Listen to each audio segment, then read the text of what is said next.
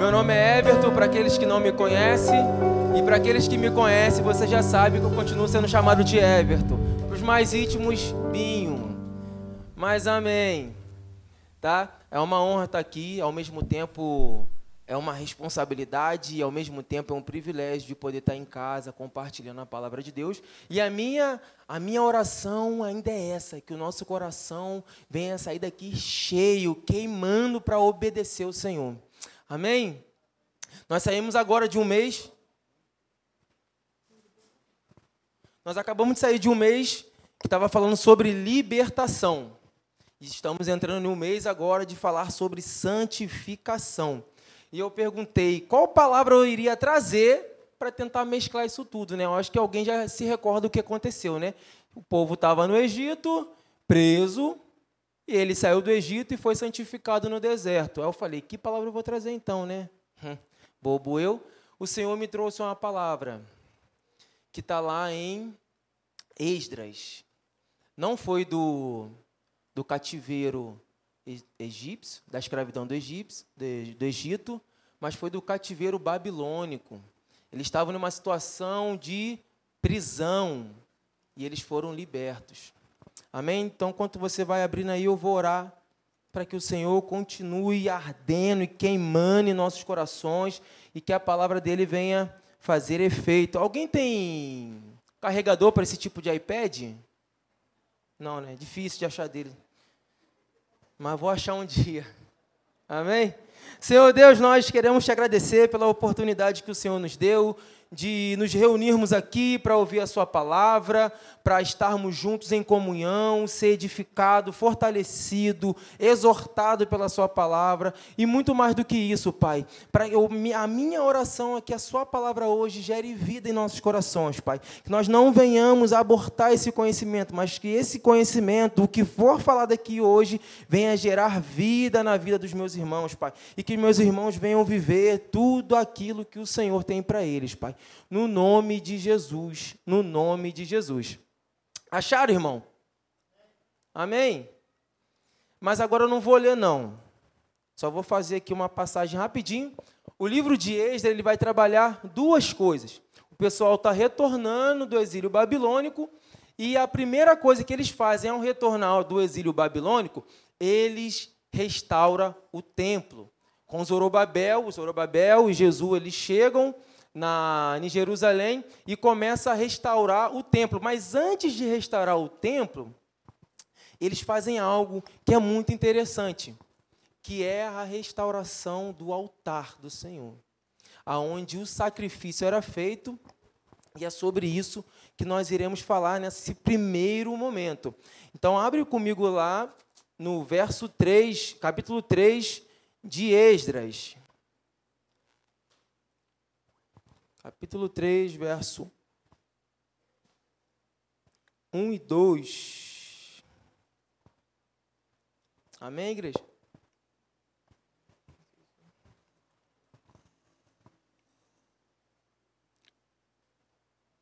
Então vamos lá. Em chegando o sétimo mês e estando os filhos de Israel já nas cidades, ajuntou-se o povo como um só homem em Jerusalém. Levantou-se Jesua, filho de Josadaque, e seus irmãos, sacerdotes, e Zorobabel, filho de Sealtiel, às vezes fala até em língua, Sealtiel, e seus irmãos, e edificaram um altar do Deus, de do Deus de Israel, para sobre ele oferecerem holocaustos. Opa. Como está escrito no livro de Moisés, homem de Deus. Então a primeira coisa que eles chegam depois da libertação foi de restaurar, restaurar um altar ao Senhor. Então, acabamos de sair agora de um mês que estávamos falando sobre libertação. Acredito que vocês botaram diante do Senhor tantas coisas que você precisaria ser liberto, ou que você queria se libertar. E agora o Senhor está nos ensinando a primeira coisa que nós devemos fazer, depois da libertação. É levantar um altar de adoração. Primeira coisa. Como está o nosso altar de adoração? O que nós estamos oferecendo nesse altar de adoração? Essa é uma pergunta que nós devemos fazer para nós mesmos. Aqui o profeta vai dizer, aqui Esdra vai dizer que eles fizeram esse ventinho aqui, eu acho que vai me atrapalhar no meu iPad aqui, tá ventando demais. Tem como desligar, irmã? Por favor. Obrigado. Calma aí. Então, a primeira coisa que eles fizeram nesse primeiro retorno foi de restaurar o altar. E depois o templo, nessa primeira fase ainda. Então, o altar, ele vai dizer sobre sacrifício. O que ainda é necessário, por mais que nós já saímos desse período de, de, de ser liberto, mas o que ainda é necessário a gente sacrificar ao Senhor. Uma pergunta que nós devemos fazer para nós mesmos. Que devemos sacrificar? Aqui, eles sacrificaram, fizeram o holocausto ao Senhor.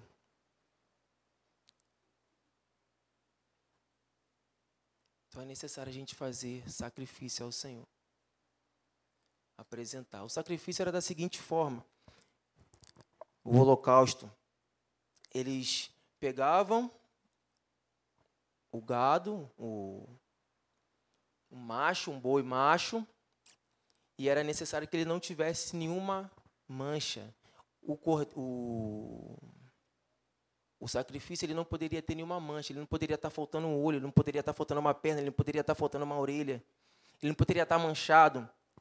Ele deveria estar perfeito. Existia um padrão para ser sacrificado, para ser apresentado diante do Senhor.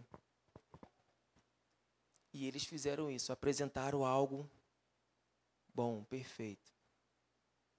Isso é muito interessante que hoje já não necessitamos mais fazer isso, graças a Deus, porque Jesus Cristo já foi o Cordeiro Santo, que foi sacrificado em nosso lugar.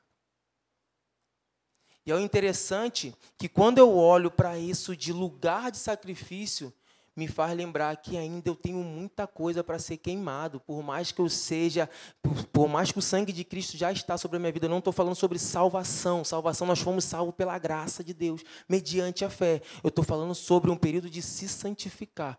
E nesse período de santificação é necessário que a gente tire algumas coisas das nossas vidas. Não sei se você deseja, mas eu desejo sempre ter, tirar, tirar coisa da minha vida. Eu queria que você fizesse uma breve reflexão o que é necessário você tirar ainda da sua vida? O que é necessário você sacrificar? Interessante que em Romanos, vai ser uma palavra bem breve, tá, gente? Em Romanos, vai dizer o seguinte: Romanos 12, 1. Acompanha aí.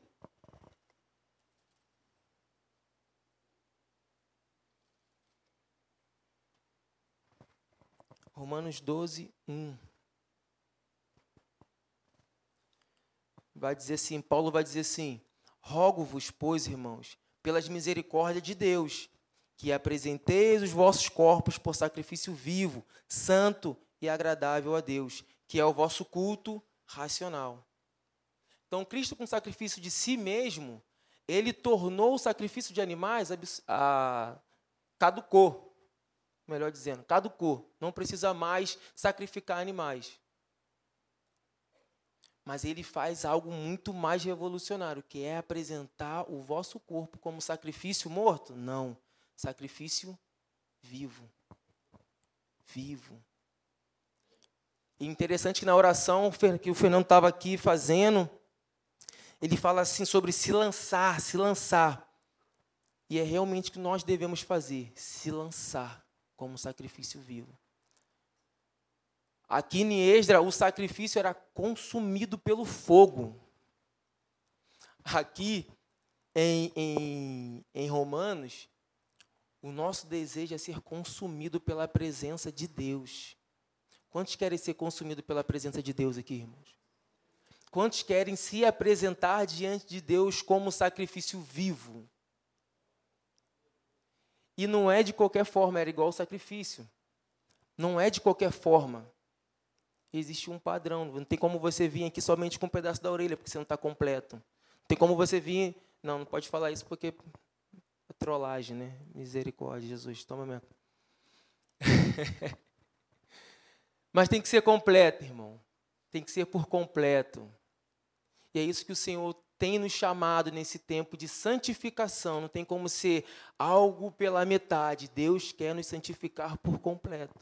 Até porque a santifica... nesse período que nós estamos vivendo aqui, nós estamos vivendo um período de santificação. Mas ainda erramos, ainda pecamos, ainda temos falhas, ainda, né? Tem muita craca ainda em nós. Mas existe um momento que nós teremos o corpo glorificado e essas cracas já não existirá mais. Não existirá mais. Mas o convite de Paulo para nós hoje aqui e com esse exemplo que Esdra mostra no, na primeiro, no primeiro retorno dos, dos israelitas dos babilônicos, é que é necessário a gente levantar e edificar o nosso altar. Para a gente se apresentar, para a gente se lançar. Eu não sei o que você está passando, não sei quais são as dificuldades, mas eu sei que o Senhor quer ministrar na sua vida. Ele quer, ele deseja que você se lance sobre ele que se lance na presença dele, que você tenha uma metanoia, e não somente uma mudança de mente, mas também de atitude. É uma chamada para ação. E o Senhor nos convida para isso. E não somente a ser sacrifício vivo, ele vai dizer que santo. Nós sabemos que somos justificados, amém? Quantos, quantos, são, quantos aqui são santificados? Quantos aqui são justificados? Amém. Amém. E isso que ele está falando. Já são é, justificados, mas precisa estar se santificando. É um período da gente se santificar, irmãos. Depois do, da libertação, a primeira coisa que nós devemos fazer é se santificar. E outra coisa que eles vão fazer é o templo. Presença. Simbolizava muito essa ideia de presença. Primeiro altar, depois presença. O Senhor ele deseja se revelar a nós. O Senhor tem um, ele anseia se revelar a nós.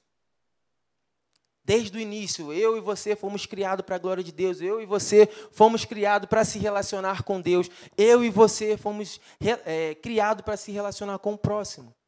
Tudo está envolvendo o relacionamento. E às vezes, por a gente não querer se relacionar com Deus, nós fugimos. E o Senhor nos chama para nos se lançar nele. Se lançar nele. Interessante que ele vai nos chamar para ser santificado. A palavra lá em João 8,32 vai dizer: Conhecereis a verdade e ela vos João 17, 17 vai dizer: santificai-vos na verdade, a minha palavra é a verdade. E o convite do Senhor para mim e para você é nos, separar, nos separar na verdade. Agora eu queria fazer uma pergunta para a gente refletir junto. Quanto tempo nós estamos investindo diante da verdade de Deus? Quanto tempo, dos quantos dias, quantas horas você tem investido em se relacionar com Deus através das Escrituras? Porque somente através das Escrituras que nós vamos ser santificados. Somente através das Escrituras que vamos ser fortalecidos. Somente através das Escrituras que vamos ser vivificados. E foi uma coisa que o Fernando falou que é muito interessante. É o momento de você fazer, é o seu passo, é a sua ação. Deus, eu quero me santificar e me ajuda, Espírito Santo, a ter tempo contigo. Me ajuda a meditar. Me ajuda a contemplar a tua palavra. E é um período que é mais delicioso. É meditar, é contemplar a verdade de Deus. Toda vez que nós lemos a palavra, nós conhecemos um pouco mais de Deus e também um pouco mais de nós. Nós somos lidos também pela palavra do Senhor. Quando a gente vai para Gênesis, a gente consegue ver um Deus criador, um Deus libertador, quando a gente vai para Êxodo, a gente vê várias características do caráter de Deus. Mas, ao mesmo tempo, a gente também cons cons é, conseguimos ver quem somos através daquele povo que murmurava. Além de mim, outra pessoa que murmura? Além de mim, outra pessoa que peca? Além de mim, outras pessoas, às vezes, levam leva o nome de Deus em vão? É muito parecido, aquele povo parece muito comigo. Aquele povo parece muito contigo, me desculpa, mas parece. Porque toda vez que nós lemos a palavra, nós somos confrontados e é necessário o confronto. É necessário, porque através do confronto nós temos uma mudança de mente. E não somente de mente, mas também de atitude. E é esse é o convite do Senhor para nós esse mês. Se santificar na verdade. É estar com o coração aberto para ouvir do Senhor. E nós vamos aprender com Esdra aqui algumas coisas. Que ele faz, ele toma uma ação que eu e você devemos fazer diariamente. Que é o segundo momento dessa, dessa, desse livro de Esdras, onde ele vai falar sobre a restauração de Israel, a reedificação através da lei de Deus. E nós conseguimos ver, esse Esdras ele foi escritor de crônicas, primeira e segunda crônicas, e é muito interessante que o livro de crônicas, quando ele escreve, ele resgata uma coisa que é muito interessante, que no livro de crônicas, nos primeiros nove capítulos, vai falar sobre genealogia. Vai estar mostrando todo mundo. Porque o povo saiu da Babilônia e já não tinha mais sua história. Então ele foi, ele recapitulou toda a história do povo. Por quê? Porque um povo sem história é um povo sem destino. É um povo que não sabe quem é, um povo sem identidade. Então é necessário a gente meditar na palavra, porque nós vamos entender qual é o nosso destino. Qual é a nossa identidade. Se alguém te perguntar o dia, um dia, qual é a sua identidade? Qual seria a sua resposta? Pode falar aí, mais duas pessoas. Bem isso. Por isso que nós necessitamos voltar para as Escrituras. Porque é necessário que a gente conheça o caráter de Deus, mas também que nós conheçamos a nossa identidade em Deus. E somente através das Escrituras, irmão, você vai entender qual é a história de Deus e a história do povo de Deus, a qual eu e você fazemos parte. Somente. Então, esse é o convite de Esdras para nós. Abre lá, Esdras 7. 7, 10. ele vai dizer assim o texto: Porque Esdras tinha disposto o coração para buscar a lei do Senhor, para cumprir e para ensinar em Israel os seus estatutos e os seus juízos. Então a segunda parte é Esdras dispôs o seu Opa, Esdras dispôs, ah, ele botou disposto, tinha disposto o coração para para Esdras dispôs o coração para buscar a lei do Senhor. Novamente uma pergunta, ô negão chato. Nós estamos dispondo o nosso coração para buscar a lei do Senhor? Cara, é necessário. É necessário. É necessário. Nós precisamos nos voltar, pedir para Deus, se você nunca fez isso, mas faça, Deus, traz ao meu coração o desejo de te conhecer. Traz ao meu coração o desejo de conhecer mais da Sua palavra. Traz ao meu coração, Pai, traz, traz. Ele é o mais interessado em trazer ao seu coração o desejo de conhecê-lo. Ele é o mais interessado, irmão. Porque nós, uma coisa que o pastor falou no, na célula terça-feira, que foi muito interessante, ele falou assim, gente, a gente já ouviu isso aqui, isso aqui não é novo, não. A única diferença é que a gente não coloca em prática tudo aquilo que nós ouvimos. Não é novo, gente. Não é novo. Quantas pessoas aqui já, já ouviu falar sobre santificação, santidade, ser santo? Quantos aqui já ouviu sobre libertação, identidade? Quantos aqui continuam na mesma? Não levanta a mão. É porque requer de nós uma disposição. Então, a primeira coisa é se dispor o coração. Porque Esdra dispôs, o coração para aprender? Porque o povo voltou do exílio babilônico, tudo foi destruído, o povo foi, foi levado para o cativeiro porque eles quebraram a lei. Existia em Deuteronômio 28, antes do povo entrar na terra prometida, Deus falou com eles, fez um pacto de amor, mostrando: olha só, a bênção e a maldição. Se você obedecer, você vai usufruir da terra, meu irmão. Mas se desobedecer, eu vou dispersar vocês sobre as nações. O que, que aconteceu? O pessoal quebrou a lei. O pessoal abandonou o Senhor. O pessoal criou ídolos. Por isso que eu falei, primeira coisa que nós devemos fazer depois da libertação é levantar um altar de adoração. Porque a queda de Israel, a queda depois de Judá, foi por causa que eles levantaram um altar a Deus estranho por não conhecer, por não querer andar de acordo com a lei da, da lei do Senhor. E hoje o Senhor nos convida mais uma vez, há não sei quantos mil anos o Senhor tem nos convidado a isso. Vamos voltar para a lei. Vamos voltar, vamos voltar a observar a palavra do Senhor. E quando eu falo lei, gente, não quero que vocês venham aqui, daqui a pouco faz uma fila aqui para circuncidar, é, trazer animal para queimar aqui no altar. Não é isso não, pelo amor de Deus. Naquela época, hoje não precisa mais não. Mas o Senhor nos convida. O Senhor nos convida. Por que meditar na palavra do Senhor? E é muito importante. Abre lá uh, Salmo 119. Palavra de Deus é poderosa demais, gente. É muito bom. Tem dias que eu estou muito estressado, estou muito ah, hardcore, querendo quebrar pescoço. Eu falei, meu Deus do céu, eu tenho que voltar para as Escrituras. Porque lá é fala, não pode quebrar o pescoço do irmão, brincadeira. Sabe? Então, é diante da palavra de Deus que as minhas atitudes são mudadas. Eu sou fortalecido, você é fortalecido, por isso que o Senhor nos chama. Olha, olha porque é importante ler a palavra do Senhor. Salmo 119, todo mundo já achou? Nós vamos passear um pouquinho. Alguns estudiosos vão dizer que o Salmo 119 ele foi escrito por Esdras.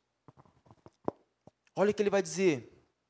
Salmo 19, 119 o 9.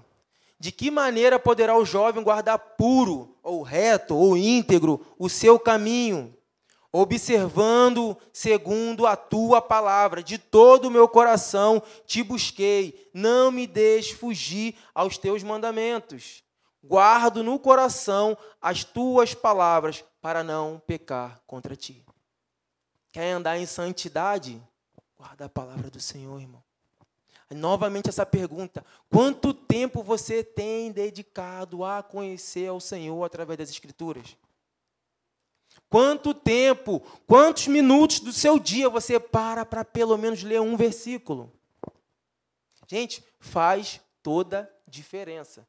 Tira um diazinho, lê dois minutinhos. Dois minutinhos não tem como ler nada. Só, opa, oi, oi sumida. A Bíblia falando, né? Oi sumida.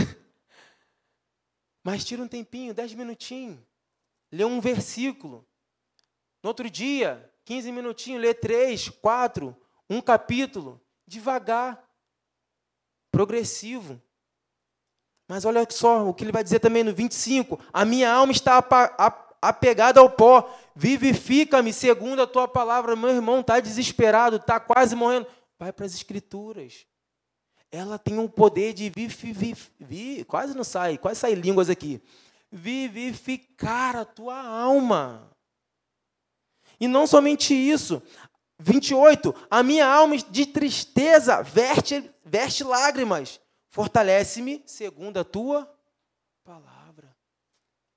50, o que me consola na minha angústia é isso, que a tua palavra me vivifica. Irmãos, para todos os momentos a palavra é essencial. Para todos os momentos a palavra de Deus é essencial. Para a tomada de decisões a palavra de Deus é essencial.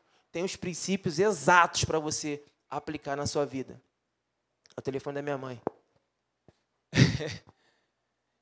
Tem as palavras exatas. Vai entrar num relacionamento? Vai para a Bíblia. Tem um relacionamento bíblico. Ontem estávamos aqui falando, assim quando eu comecei a namorar a Gisele, nós começamos a meditar em Hebreus, nós não terminamos, Mas em Hebreus nós descobrimos que a superior, sobre a superioridade de Cristo. E nós falamos assim, de fato, isso aqui é um padrão para nós, porque Jesus é superior ao nosso casamento. No dia que o couro comer, nós temos que voltar para a Bíblia para mostrar quem é superior no negócio. Quem manda aqui. Né, amor? É a palavra. é a palavra.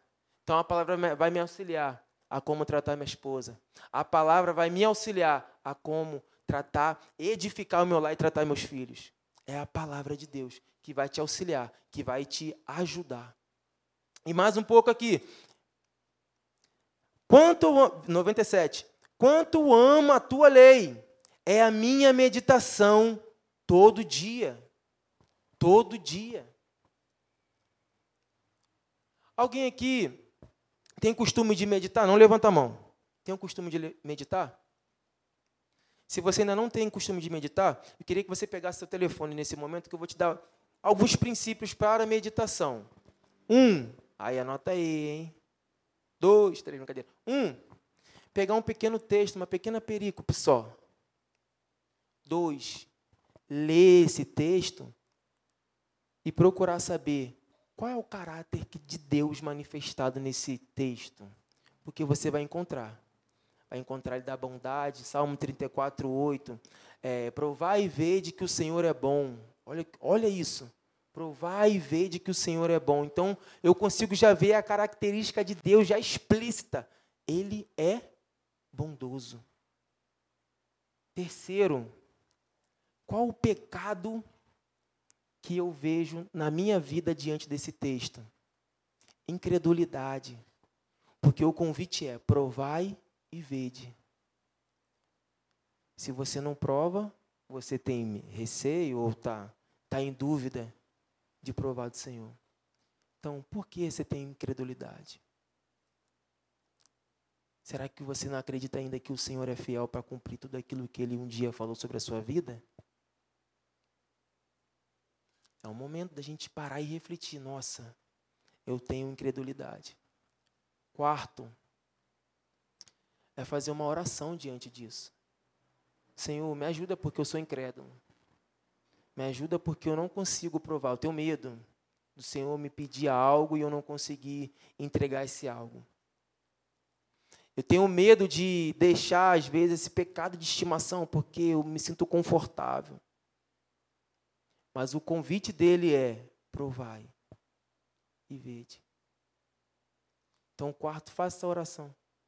Começa essa semana em um textinho pequeno e você vai ver no seu dia a dia, quando você encontrar de repente uma dificuldade, você vai estar ali, opa, tem que acreditar, vai dar boa, vai dar boa. Tiago vai dizer: tende por motivo de muita alegria ao passar por diversas provações, sabendo que a provação da vossa fé, uma vez confirmada, produz perseverança, e essa perseverança deve ter ação completa, para que sejais perfeitos e íntegros. Qual qual a gente vê os problemas da vida e para em Tiago e fala assim: nossa, uma é passageiro. Primeiro, devo ter alegria, e uma alegria circunstancial, uma alegria cristocêntrica. Segundo, as provações das nossas vidas são passageiras. Sabe por que muitas pessoas capotam e ficam no chão? Porque ela não conhece a verdade. Vê uma dificuldade, trava, para, não consegue avançar, não consegue criar maturidade. Porque na primeira adversidade para. E a palavra de Deus vai dizer: é passageira. Vai passar. Não é que ela vai passar e não vai aparecer outra. Não, vai aparecer outra para a glória de Deus. Amém? Vai vir outras. Vai vir outras. Então a primeira coisa que nós devemos fazer é dispor o nosso coração para buscar a lei do Senhor. Primeira coisa, buscar a lei do Senhor. Segunda coisa que nós aprendemos com Extras é aplicar o que estamos aprendendo na palavra de Deus. O que, que ele vai dizer? Esdras dispôs o seu coração para buscar a lei do Senhor e para cumprir. É uma chamada para ação. Não tem como a gente ficar aqui na igreja, oh, glória, glória. E quando chegar lá fora, está vivendo a mesma coisa. O Senhor tem nos convidado, como o Fernando fala, a um novo nível a um nível de intimidade. Intimidade, porque a informação, ela não gera transformação se não tiver uma aplicação adequada. Não adianta. Não adianta. Só vai ser informação pela informação. Conhecimento pelo conhecimento é um combo de futilidade se não tiver quebrantamento. Se não mudar nada nas nossas atitudes, o que nós recebemos de informação não serve para nada. E é isso que Esdras está nos convidando a cumprir. Cumprir botar em prática, aplicar. Esse é o desejo de Esdras. Aplicar em Israel. E esse também deve ser o desejo do meu e do seu coração. Aplicar. No Tiago vai dizer sobre isso. Sobre para não sermos ouvintes. Tiago, bota para mim. Tiago 1, 22 ao 24. Eu sei que minha pregação tem dias que ela é muito assim, faz as pessoas dormirem, e tem momento que faz as pessoas entrar no cheio, né, no manto. Hoje é para dormir, mas vamos lá, vamos lá. Nosso, o meu desejo hoje aqui não é a gente entrar no manto, mas é que é o que nosso coração venha queimar para obedecer ao Senhor. Amém? Então não vou trabalhar muita emoção e vou esquecer de trazer para nós mesmo o que é de fato necessário nesse, nesse mês de setembro, que é a ação. Santificação, é ação, gente. O que Fernando falou foi crucial, é ação. Tornai-vos, pois, praticantes da palavra e não somente ouvintes, enganando a voz. Esse é o, olha o que Tiago vai falar. O provérbio é do Novo Testamento, Tiago, sábio. Então ele está falando, não seja um ouvinte negligente, mas seja um ouvinte mais para baixo, operoso. Jesus ele ensina, Sermão do Monte, ele vem ensinando várias coisas ao seu povo, aos discípulos, e depois o povo chegou ali, né? Opa, o que está acontecendo aí? E pegou o bonde andando. Mas ele ensina muitas coisas, e no final ele termina assim: aquele. Bota para mim aí, Mateus 7, Só para eu não esquecer, às vezes está me dando uns brancos aqui que está terrível. Não sei se é a idade. Novinho, vai. Mateus 7, 24. 24 a 27.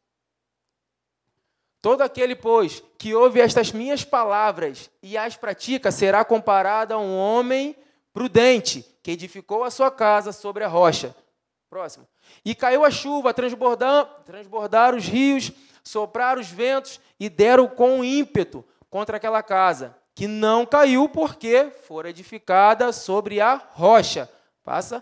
E todo aquele que ouve estas minhas palavras e a não pratica será comparado a um homem insensato, que edificou a sua casa sobre a areia e caiu a chuva, transbordaram os rios, sopraram os ventos e deram contra opa, e deram com ímpeto contra aquela casa, e ela desabou, sendo grande a sua ruína.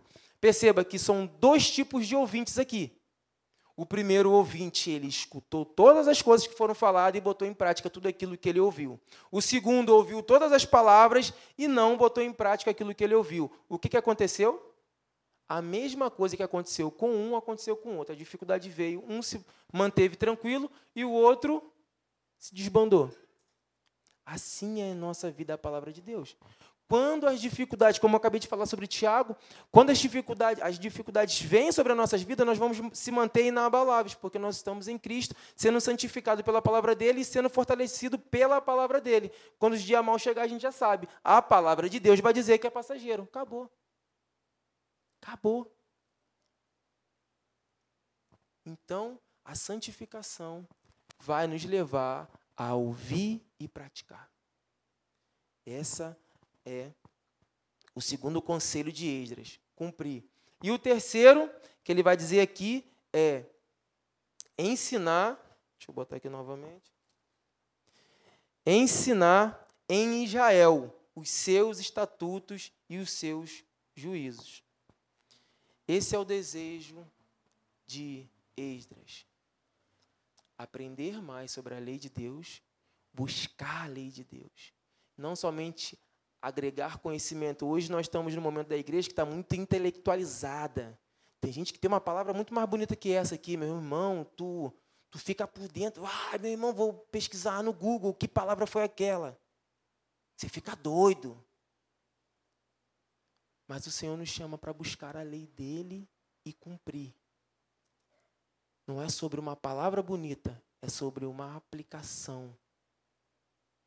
É sobre a obediência nossa diante da verdade que recebemos. Se o Senhor tem te convidado a largar coisas na sua vida que só você sabe que você tem que largar, largue, irmão.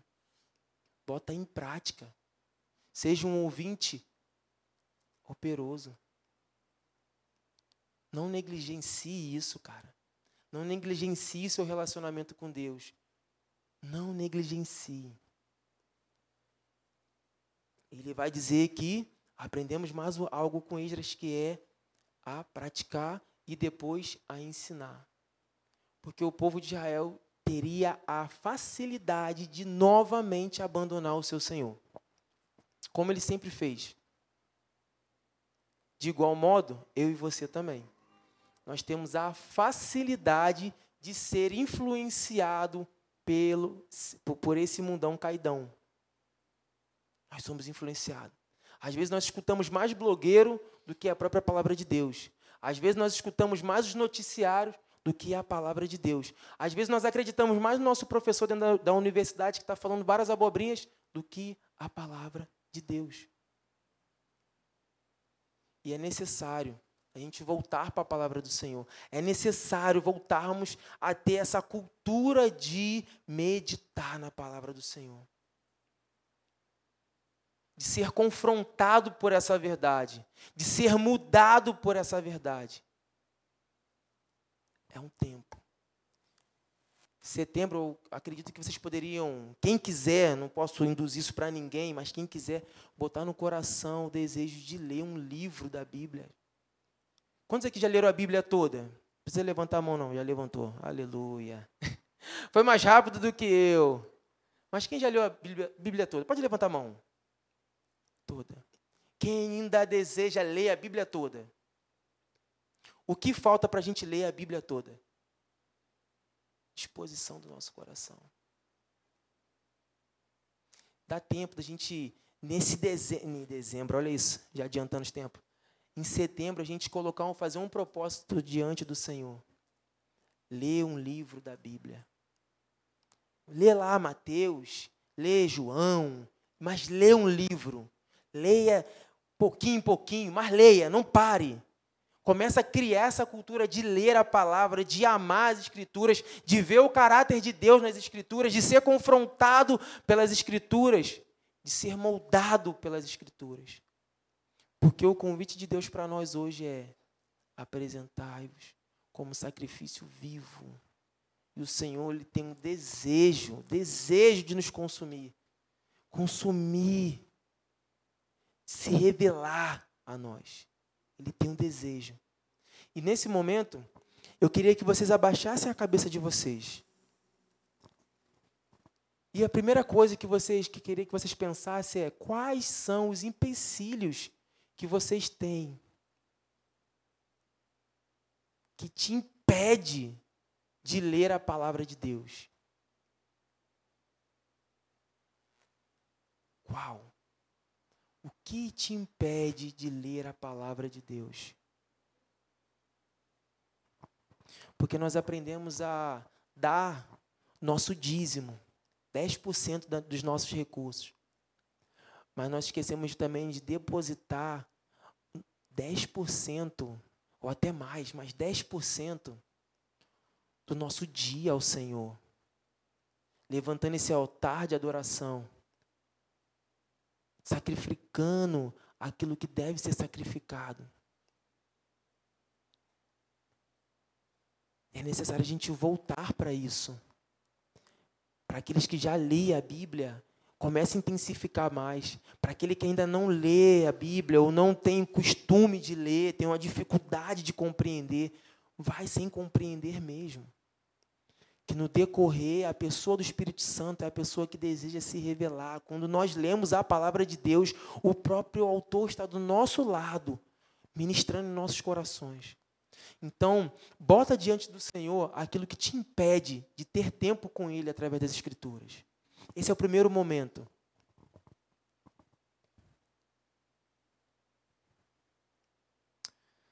Senhor, nesse momento eu queria apresentar meus irmãos, Pai. Aqueles que têm dificuldade de ler, aqueles que têm dificuldade de, de compreender a Sua palavra, Pai. Eu oro pedindo mesmo que o Senhor venha se revelar a eles, Pai. Eu oro para que o Senhor venha aquecer o coração deles, Pai, para te buscar, Pai, dispor o coração, Pai. O Senhor procura pessoas que estejam disponíveis, Pai. Que o Senhor encontre pessoas aqui com o coração disponível a te ouvir, Deus. A ouvir a Sua voz, a ouvir a Sua palavra, Pai. Aqueça o coração dos meus irmãos no nome de Jesus, Pai. No nome de Jesus, nós queremos levantar um altar de adoração ao Senhor, Pai. Através do nosso tempo de devoção, de contemplação, no nosso quarto, no banheiro, na sala, no trabalho, no ônibus. Que o Senhor venha nos ajudar a levantar esse altar, Pai. Nós já não somos mais escravos. O Senhor nos resgatou do império das trevas, nos transportou para o reino do Filho do seu amor. E no Senhor nós temos uma nova vida agora, Pai. E o período que nós vamos viver, que nós estamos vivendo, melhor dizendo, Pai, é um período de santificação. E a tua palavra diz que a tua palavra é a verdade. E o Senhor, o seu Filho, nos manda a meditar nela, porque somente através dela somos santificados, Pai.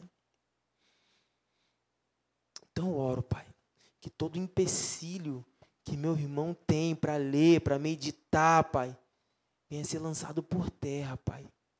E que nesse novo tempo, Pai, nessa nova transição, Pai, o Senhor venha fortalecer e aquecer o coração deles, Pai.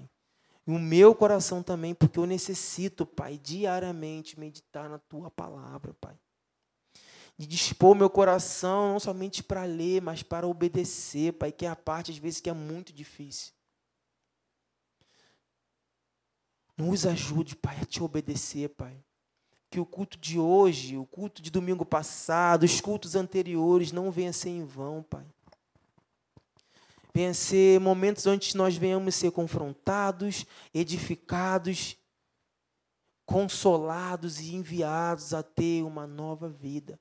Nós venhamos se despir do velho homem se vestir do novo homem, Pai. Nós necessitamos, Pai, Acenda, Pai, no nosso coração de forma violenta, Pai.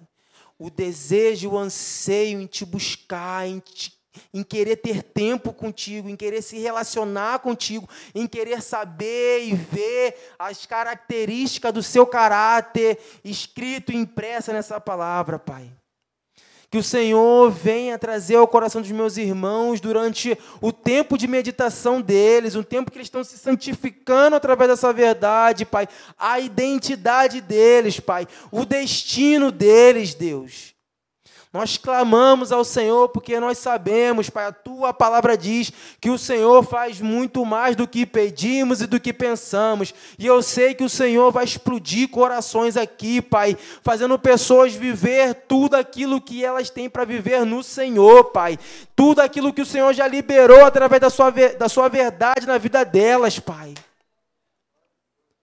Oh Deus, nós clamamos, Pai que a Sua presença venha nos pegar de tal forma, Pai. De tal forma, Pai, que nós sejamos mudados. Nós venhamos deixar coisas velhas para trás, Pai, como diz a tua palavra, e correr para o alvo, Deus. E correr para o alvo, Pai. Por favor, Deus, nós clamamos ao Senhor, Deus. Nós clamamos, Pai que essa sede e fome, Pai, venha ser acendida no coração dos meus irmãos, Pai. No nome de Jesus. No nome de Jesus. Antes de terminar, eu queria falar algo que foi muito interessante que aconteceu na minha vida. Assim, quando eu me converti, eu vivi uma vida muito, muito promíscua, né? E a primeira coisa que eu me, quando eu me converti foi ler a Bíblia. Eu nunca gostei de ler, gente. Nunca gostei de ler, nunca li um livro. E quando eu me converti, eu comecei a ler pequenos textos bíblicos e a intenção sempre era de quem é novo, quem já foi novo convertido sabe como que é de gravar para quando tiver numa conversa, né, pá, soltar esse, esse versículo. Ah, eu já sei 10 versículos, já sei 15. Mas o que que acontecia? Nenhum daqueles versículos tinha influência na minha vida. Nenhum daqueles versículos mudava a minha ação. Nenhum daqueles versículos faz, gerava vida na minha vida. Porque só era informação. Só era informação. Era maneiro para falar na roda. Poxa, isso, isso, isso, isso, isso. Mas como, se alguém pergunta, como está a sua vida com Deus? Ah, distante. Sem relacionamento, só tem informação sobre. E nós podemos se tornar essas pessoas que têm informações sobre quem é Deus. O mundo sabe, tem informação de quem é Deus. Mas a pergunta é: você conhece o seu Deus? E isso se dá a partir do relacionamento com Deus através da palavra.